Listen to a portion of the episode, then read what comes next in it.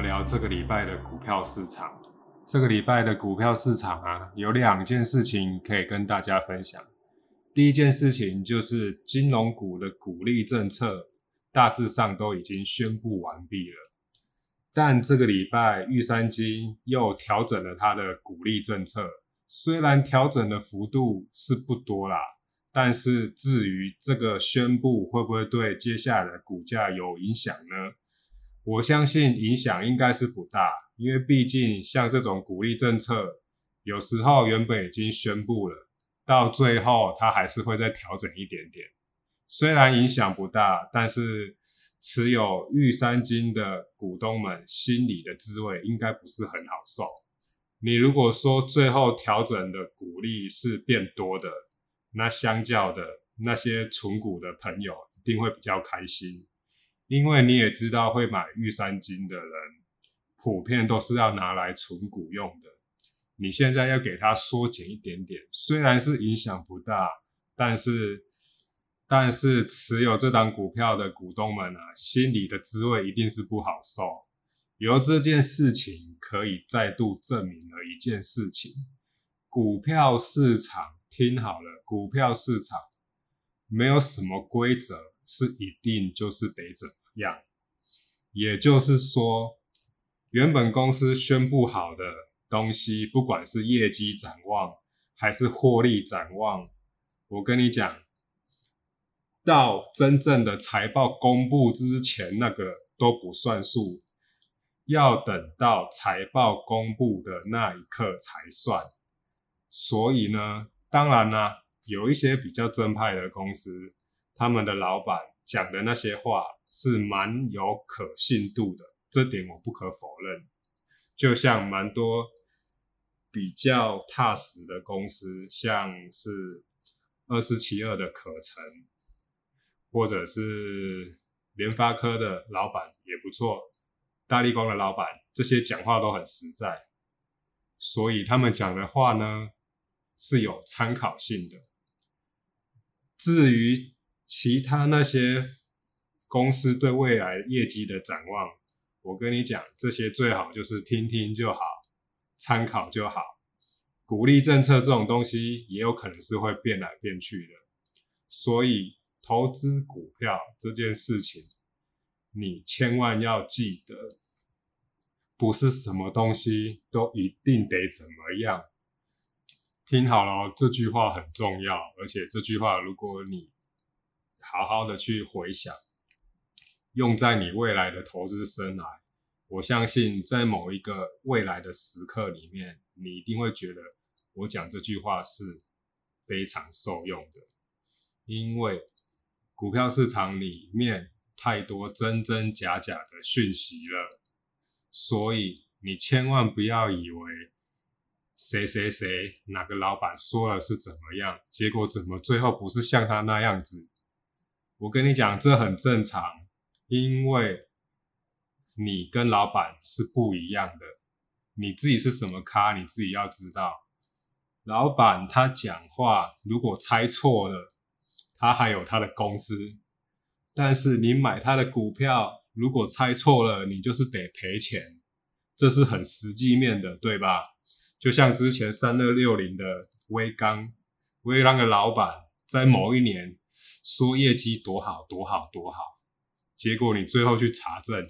有吗？好，就算让你说业绩多好多好，他不一定他的鼓励政策就得一定要给你多少。他说他的业绩多好多好，也不代表他的股价就一定会做到哪去，会涨到哪去，这些都不是一定的哦。呼应到我之前一直强调的。投资股票就是不要那么的一厢情愿，不是你说了算。你要想一想，你一个散户、一个投资人，跟一间公司的老板，他们在对未来公司的业绩展望，老板讲错了都没关系，他有各种理由可以再去修饰，他也可以最后牵扯到国际因素或者是。因为怎么样怎么样，结果预判错误，那个对一个老板来说，他的生活完全没有影响。但是如果你没有好好仔细的判断分析，而因此投资而赔钱，让自己的生活陷入泥沼之中，那就是得不偿失了。这是第一件事情。那第二件事情就是和大家分享的是，一样老问题。当一档股票你很喜欢的话，你到底是什么时候该买进呢？我在这边举一个我实际的案例好了。我今年在操作美股的时候，我有一档股票叫英美烟草，股票代号 BTI，它的价格是从四十七块开始跌，跌到四十块。因为我之前就有在注意了，所以跌到四十块，我就已经开始注意，我要开始慢慢的建仓了。等到跌到三十九，我就开始买，前前后后我总共从今年的一月份从三十九块一直买，买到三十六块，截止到现在为止，已经买了四个多月了。这中间都是一点一点小部位的在买，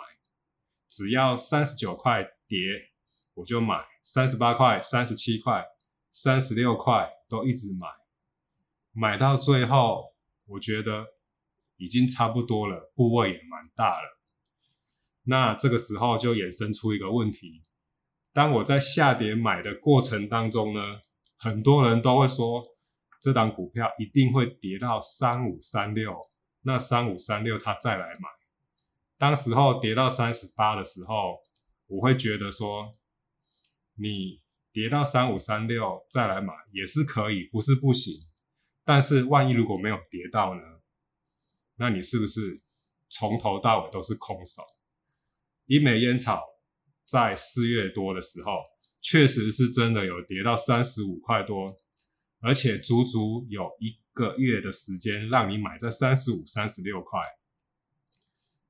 再整理一阵子，它就反弹了，现在是三十七块。那这个问题衍生到了，假设你今天喜欢一档标的，你应该是从高开始慢慢买。像我一样，三十九块就开始建仓，买买买买买买买，买到三十六块了，OK 了，觉得差不多了，部位已经到达你满意的水准了。我前前后后买了五百股，还是第二种方法，是从头到尾都一直等，等待买点，就像网络上其他朋友说的。他希望等到三十五、三十六再来接，是这样子比较好呢，还是另我那一种方法比较好？每个人心中选的方式都不一样。但是如果你想想，你为了要等三五、三六买，那个时候有一个月的时间让你买，那你可以买多少？你有办法在那一个月里面就把所有部位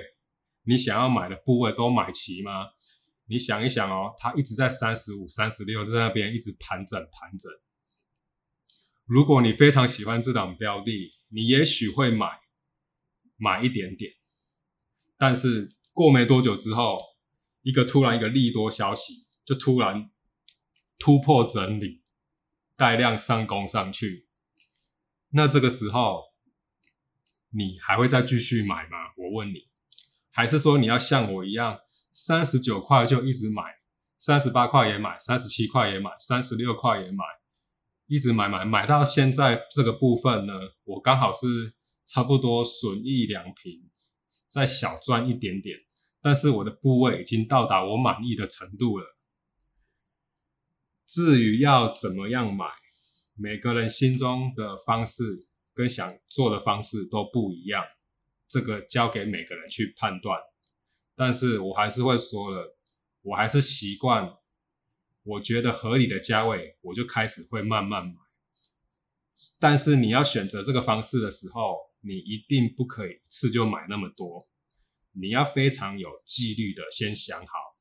我三十八块多我要买多少，我最多可以买多少。万一它如果不幸的跌到三十七块，我要接多少？那如果又再跌一波下来，感觉它要再往下。那你就要稍微停一下，它真的再往下了，那你这个部位就可以再加深一点。你听得懂我意思吗？假设你第一批资金、第二批资金都买进去了，第三波它跌下去的幅度，你会觉得说，哎，它好像真的会拉得很深。这个时候你可以再稍微休息一下，第三批资金不要那么急着进场，等到它真的打到很深的价位，你再进去，这样子瞬间你的成本又拉得更低了。所以三十九块的英美烟草